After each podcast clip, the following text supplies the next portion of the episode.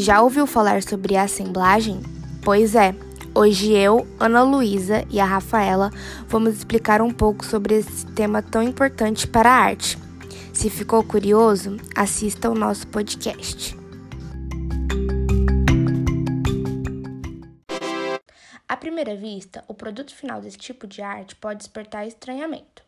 Composta de madeira, papel, tecido, pedaços de brinquedo e muitas outras coisas unidas com cola ou simplesmente por encaixe, a obra é uma forma de expressão do imaginário do autor. Os objetos, embora reunidos para representar algo novo, conservam seu sentido original, isso é, assemblagem, termo em francês que significa montagem.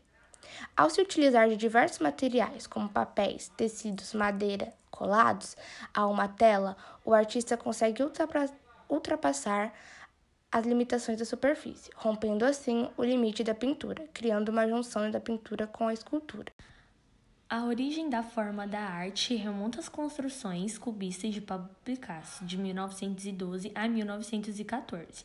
A origem da palavra, em seu sentido artístico, pode ser rastreada até o início de, dos anos 50, quando Jean de Buffet criou uma série de colagens de asas de borboleta, que ele intitulou Assemblagens de Imprentas.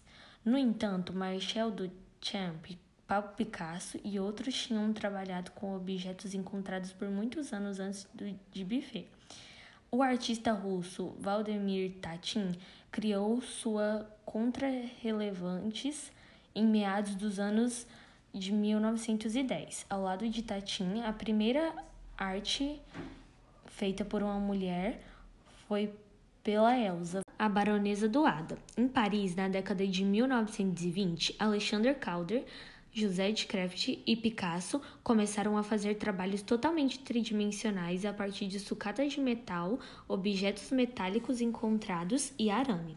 Nos Estados Unidos, uma das primeiras e mais prolíficas artistas de montagem foi Louise Neverson, que começou a criar suas esculturas a partir de peças de madeiras encontradas no final da década de 1930.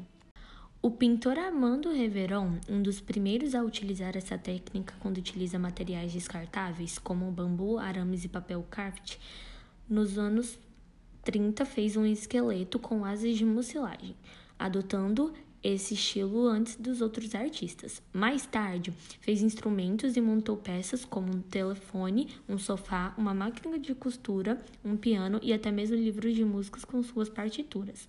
Mais tarde, o conjunto foi usado por Duchamp e ele se baseou em seus trabalhos para fazer combinações incomuns de objetos e imagens.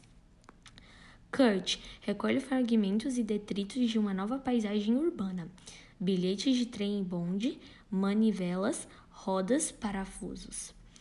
Na pintura de Merves, a qual o artista se opõe do dadaísmo, o desperdício salvo da destruição é submetido a um processo de transformação que integra os objetos no interior do trabalho por meio de colagem ou montagem de escultura. A extrema sensibilidade aos materiais é a base da experiência que influenciou Bauas.